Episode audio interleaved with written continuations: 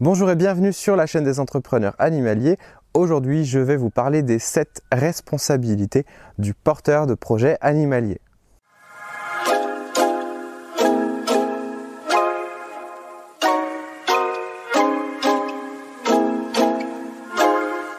Vous commencez à être assez nombreux sur la chaîne des entrepreneurs animaliers, donc je voulais vraiment vous en remercier. Et si vous n'êtes pas encore abonné, eh bien je vous invite à le faire. Ça m'encourage à continuer à, à, faire des vidéos. Et vous pouvez aussi liker cette vidéo et bien sûr cliquer sur la petite cloche des notifications.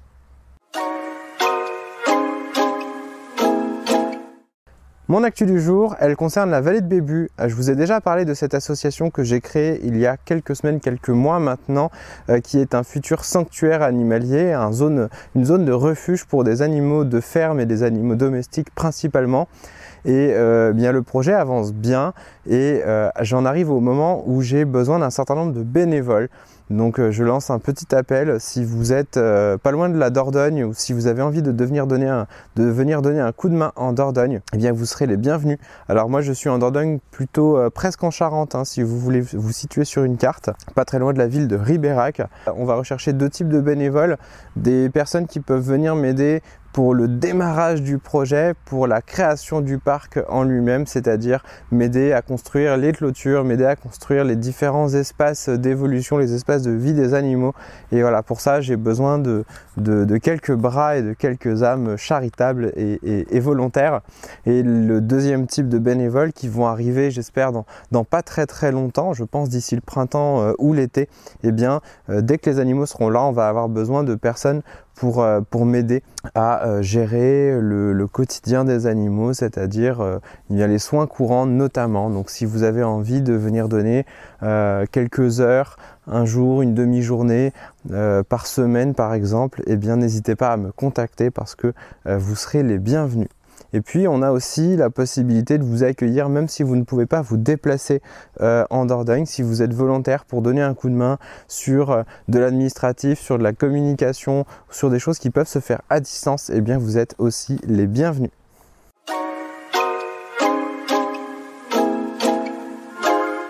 Le sujet du jour, ce sont donc les 7 responsabilités du porteur d'un projet animalier.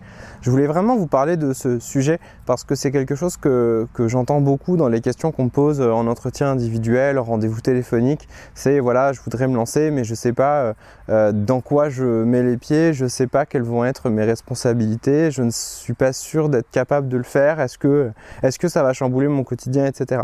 Donc je vais répondre à un certain nombre de ces questions-là en prenant l'angle de vue des responsabilités que vous allez avoir. Donc je vais beaucoup vous parler de charges, de, poids sur les épaules, euh, non pas pour vous faire peur, mais pour vous faire prendre conscience que vous lancez dans un projet professionnel en lien avec l'animal, eh bien ça implique un certain nombre de responsabilités. Et moi j'en dénombre 7. commence tout de suite avec la première. La première responsabilité, c'est ce que édicte le droit, la législation, c'est une responsabilité juridique. Alors, on va en distinguer deux types, une responsabilité juridique euh, civile et puis une responsabilité pénale. Alors, comment est-ce qu'on fait la différence entre les deux? Une responsabilité civile, c'est la responsabilité que vous avez vis-à-vis des personnes auprès de qui vous pourriez causer un dommage. Un dommage euh, en lien avec un accident, par exemple, ou un dommage en lien avec une mauvaise exécution d'un contrat, etc. Donc je vous donne quelques exemples. Vous avez un parc animalier, vous avez une ferme pédagogique, quelqu'un se casse la figure, quelqu'un se fait mordre, quelqu'un se fait piquer par des abeilles qui ne sont pas à vous mais qui sont là quand même. Eh bien vous avez une responsabilité parce que ça s'est passé chez vous. Euh, ce qui va déboucher d'une responsabilité quand elle est, euh, quand elle est, euh, quand elle est enclenchée, eh bien c'est peut-être dans certains cas, la nécessité de pouvoir euh, indemniser la, personne qui est victime de, euh, de, ce pourquoi vous êtes responsable. Donc on, va parler d'une indemnisation. Le meilleur moyen de vous prémunir de tout ça, eh c'est de souscrire à une assurance et je pense que ça fait partie du BABA, vous devez avoir une assurance de responsabilité civile. La responsabilité pénale, c'est autre chose. c'est euh, la réparation d'un dommage que vous auriez causé à la société en général. Donc par exemple, quand on commet un crime, on, a une victime qui est très facile à nommer, c'est la personne qui, est, décédée, mais on a aussi euh, le fait que vous avez violé une loi euh, qui est qu'on ne doit pas commettre un crime, et donc que vous avez commis quelque chose contre la société. Et donc il y a une réparation à faire contre la communauté. Euh, et bien souvent c'est euh, des travaux d'intérêt généraux quand c'est pas trop grave, euh, des, amendes quand c'est pas trop grave non plus, et puis jusqu'à des peines d'emprisonnement quand ce que vous avez fait est grave. Donc là, il n'y a pas de moyen, il n'y a pas d'assurance pour vous prémunir d'une responsabilité pénale. Par contre, il y a des moyens de prévention donc vous devez mettre en place un certain nombre de protocoles, vous devez mettre en place un certain nombre de moyens de prévention pour éviter que les risques les plus graves se passent. Et là on va parler de sécurité et d'hygiène notamment. La deuxième responsabilité dont je voudrais vous parler, c'est une responsabilité financière et économique. Alors ça c'est important d'en parler parce que c'est la première à laquelle on pense en fait quand on se lance dans ce type de projet c'est euh, voilà, je ne vais plus avoir de rémunération, je vais être chef de, mon propre, ma propre entreprise, de mon propre projet. Maintenant, comment je fais pour pouvoir payer un salaire, me payer un salaire tous les mois? Euh, donc ça, c'est une responsabilité économique que vous avez vis-à-vis de vous-même.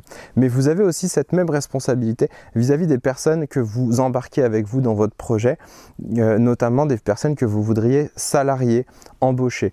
Donc vous devez être sûr que vous pouvez leur subvenir à leur rémunération tous les mois parce que le salaire, c'est tous les 30 jours. On a également une responsabilité économique et financière vis-à-vis de ses partenaires. Euh, c'est pas parce qu'ils ne sont pas salariés que vous ne devez pas les payer. Donc si vous avez fait entrer une tonne de foin euh, pour nourrir vos, animaux, eh bien vous devez être capable de pouvoir payer vos factures et de la même manière que n'importe quel partenaire.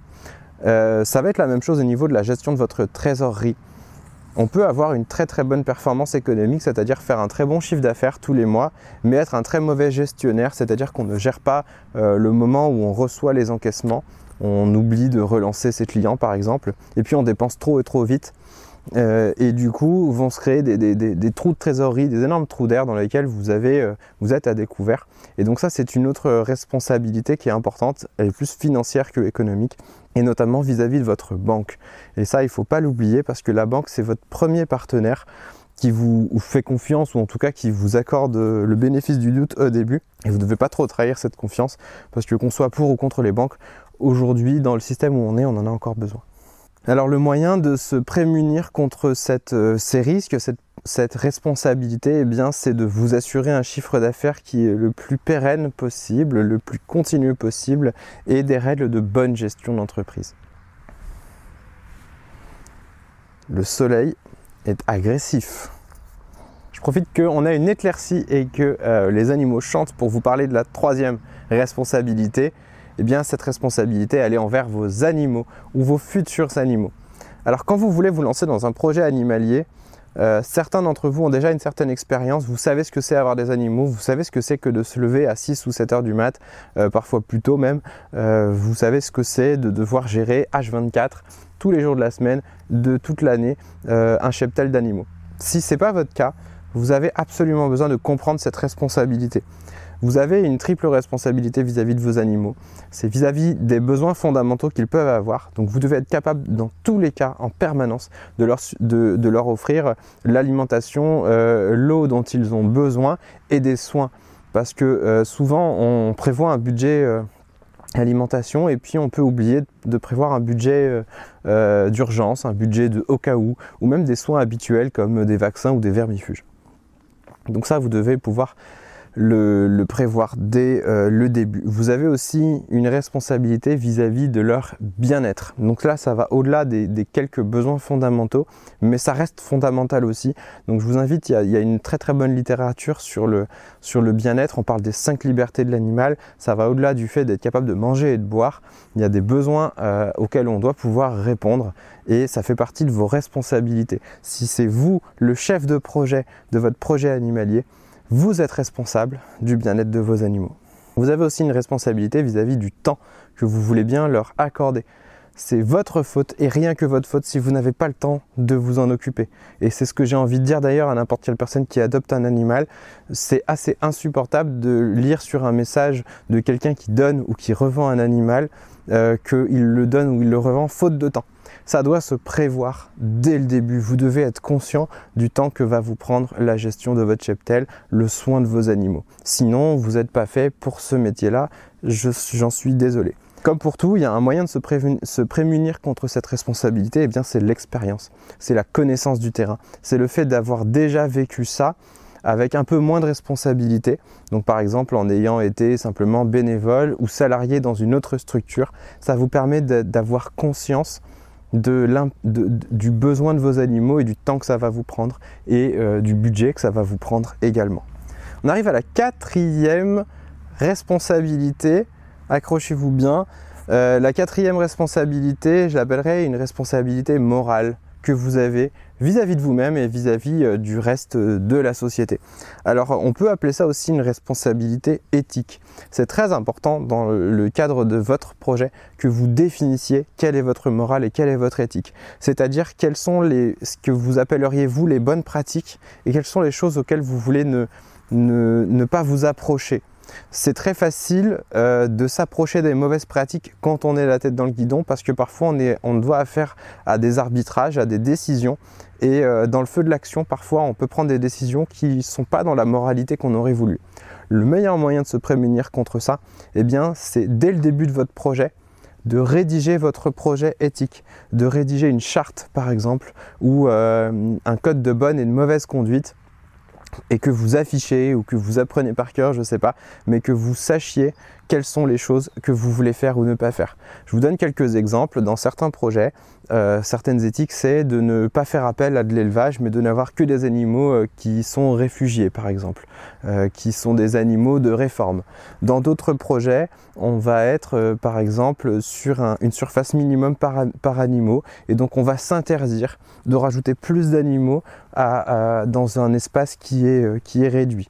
Voilà, ça, ça fait partie des règles auxquelles vous devez réfléchir. Il n'y a pas une règle en général, mais c'est vous vis-à-vis de vous-même que vous devez euh, réfléchir à tout ça. On arrive à la cinquième responsabilité que vous avez, et cette responsabilité, je l'appelle une responsabilité familiale. On pourrait aussi parler de votre cercle le plus proche, du premier cercle. Ce n'est pas forcément des gens qui vivent dans votre foyer, Bien sûr, ils en font euh, partie, mais ça peut être aussi des personnes euh, auprès de qui vous avez un impact. C'est-à-dire tout changement qui se passe chez vous a un changement qui se passe chez eux. Vous devez absolument vous assurer que le projet que vous portez est en adéquation et, consenti par les personnes de votre premier cercle.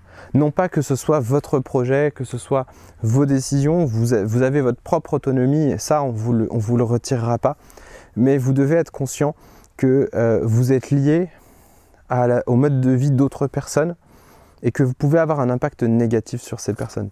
Alors le meilleur exemple, c'est sur le conjoint ou la conjointe et sur les enfants. Évidemment, si vous prenez un risque et que vous partez à faire n'importe quel projet qui se casse la figure et que vous faites plus rentrer d'argent à la maison, eh bien, euh, il n'y a plus d'argent pour payer les études des enfants, il n'y a plus d'argent pour payer le loyer.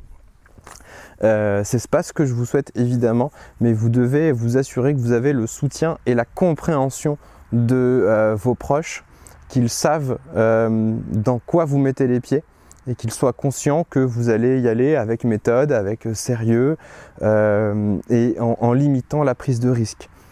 Donc le meilleur conseil que je donne à chaque fois à un entrepreneur qui veut se lancer, c'est de ne surtout pas se lancer en même temps que son conjoint ou sa conjointe. Parce que très souvent, j'entends, bah voilà, euh, j'ai mon mari, il, fait, euh, il fait de la maçonnerie, il en a marre, il veut faire de l'élevage euh, d'animaux, et puis moi, en même temps, je veux faire une ferme pédagogique et quitter mon travail de, dans l'éducation nationale.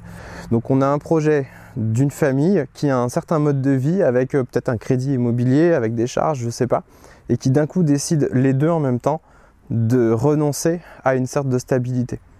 C'est faisable, je ne dis pas que c'est pas possible, mais vous devez être euh, concertés et savoir tous les deux dans quelle direction vous allez et mettre en concertation les personnes de votre entourage. Donc c'est une responsabilité qui est importante vis-à-vis de vos proches et ne surtout pas la négliger. Allez, on s'approche de la fin. Il nous reste encore deux responsabilités qui sont importantes. C'est pas parce que c'est la sixième euh, qu'elle est moins importante que la première.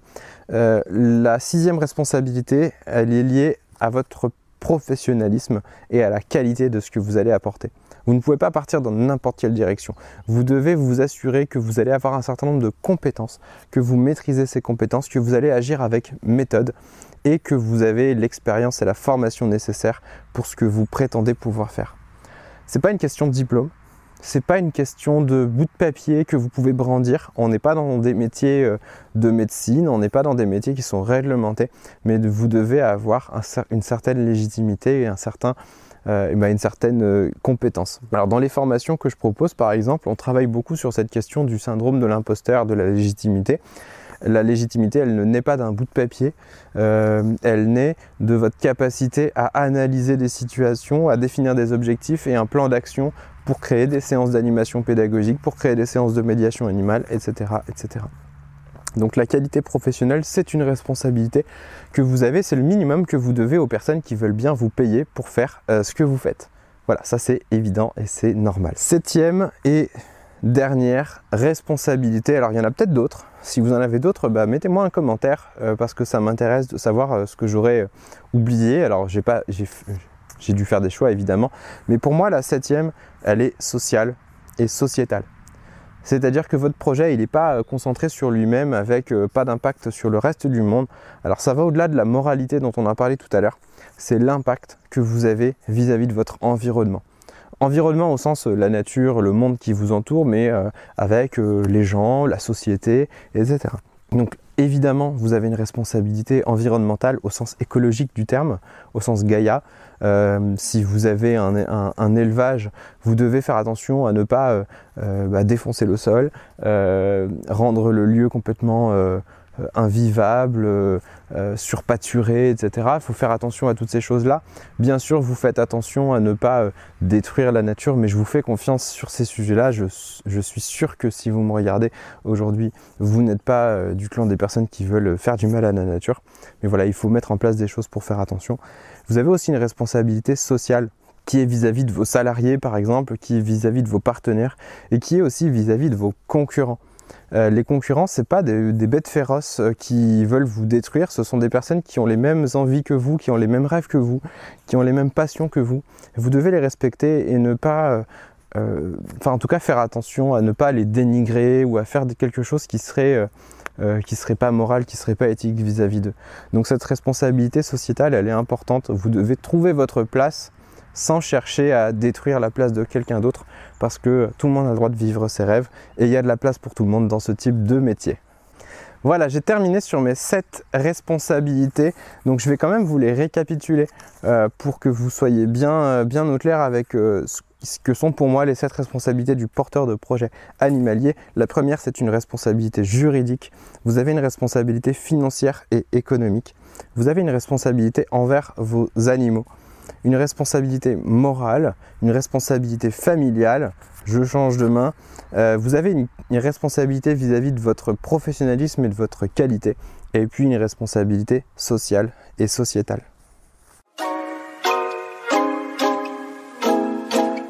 Avant de finir cette vidéo, on va passer à l'astuce lecture du jour.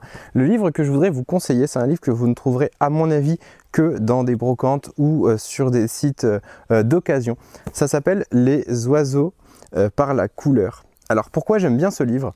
C'est qu'il y a beaucoup de livres hein, sur les oiseaux, il y en a énormément, mais ils vont avoir des classifications plutôt scientifiques des oiseaux ou plutôt par mode de vie, etc. Sauf que quand vous êtes dans la vraie vie et que vous n'êtes pas un connaisseur euh, absolu euh, du monde des oiseaux, eh bien vous voyez un oiseau dans la nature et vous vous dites mince, je ne sais pas ce que c'est cette, euh, cette, espèce. C'était mon cas il y a encore pas très très longtemps. je vous avoue que je suis pas un spécialiste des oiseaux sauvages. Et très souvent, quand je, quand je vois un animal dans la nature, j'ai besoin de l'identifier. Je ressens le besoin de savoir d'où il vient. Et eh bien là, on peut les, les identifier vraiment par, par, un mode visuel, la couleur étant le meilleur moyen. Donc on a une classification par couleur avec des oiseaux par exemple noir et blanc, euh, avec des oiseaux, des oiseaux avec le dessus euh, gris uni. Donc ça va vous montrer par exemple ici dans le gris uni un certain nombre de, mésanges, euh, mais pas que. En fonction de comment vous l'avez vu, si vous l'avez vu du dessus, du dessous, etc. Vous ne pouvez pas voir la même chose. On peut très bien voir un animal qui est coloré Et en fait, euh, comme on l'a vu que du dessous, on n'a pas vu ces couleurs, donc on a vu du gris et du blanc, et eh bien on a besoin quand même de l'identifier.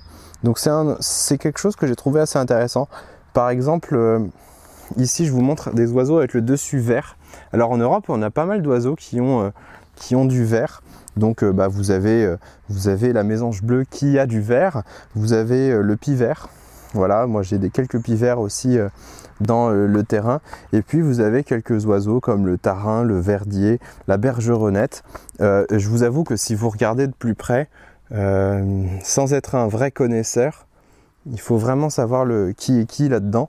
il faut le savoir. Donc sinon on ne saura pas les, reconnaître. Donc moi j'aime bien ce livre pour sa simplicité d'identification des oiseaux.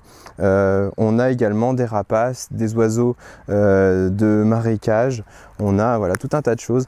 Donc c'est un guide d'identification, c'est marqué dessus, hein, donc c'est quand même euh, voilà c'est explicite de Marc Duquet, illustration d'Albin Larousse.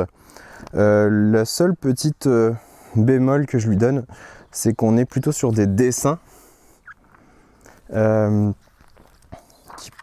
qui, diffèrent pas forcément de la réalité, mais euh, ça pourrait être utile d'avoir des vraies photos euh, pour pouvoir bien comparer avec ce qu'on a vraiment vu dans la nature. Parfois on les a vus furtivement et on a besoin de, voilà, de simplicité. Mais il y a quand même quelques photos ensuite quand on regarde de plus près.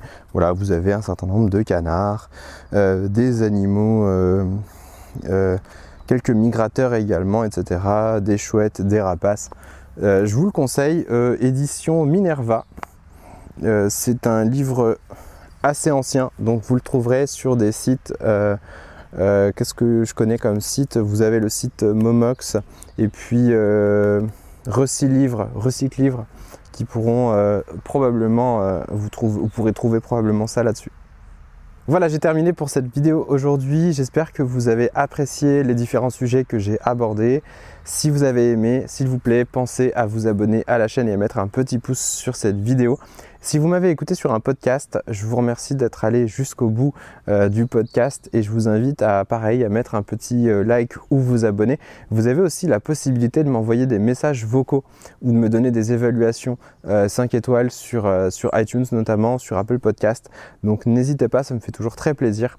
Et quand vous m'envoyez des messages vocaux, je peux aussi les traiter dans les futures foires aux questions, les FAQ, qui sont un nouveau format de vidéo sur la chaîne YouTube. Je vous dis à très bientôt et portez-vous bien.